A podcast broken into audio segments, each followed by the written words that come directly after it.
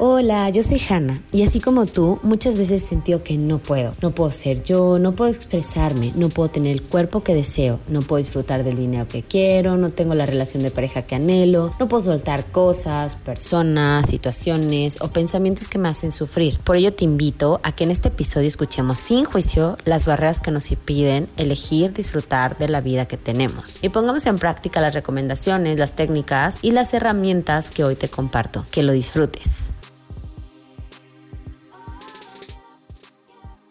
Se dice que no eres lo que dices que eres, sino lo que realmente haces, el cómo te comportas.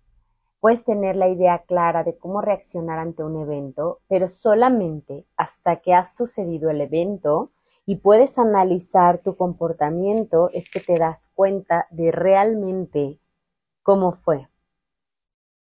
Puedes estudiarlo, tener en mente, crear ideas, pero solamente la acción es lo que hace la diferencia. Hacer un hábito en nuestra vida es llevar acción, es hacerlo.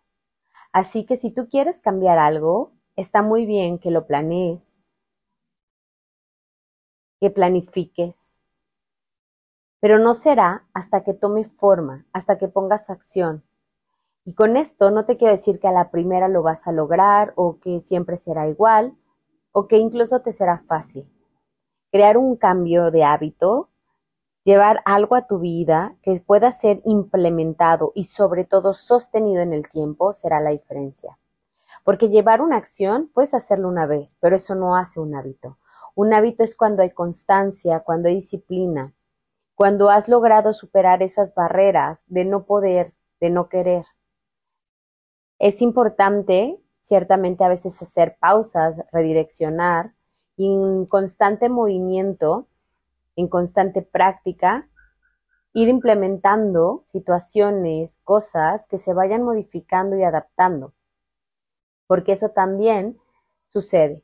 Un hábito puede ser sostenible en el tiempo siempre y cuando sea adaptado y se adapte en esto. Gracias por habernos acompañado hasta el final de un episodio más de Siento que no puedo. Por favor, comparte este podcast a quien creas que le pueda ayudar a eliminar esta barrera en su vida. Encuéntrame en redes como hana.mayumi y escríbeme qué te pareció este episodio. Nos vemos la siguiente semana para seguir disfrutando de más. Besos.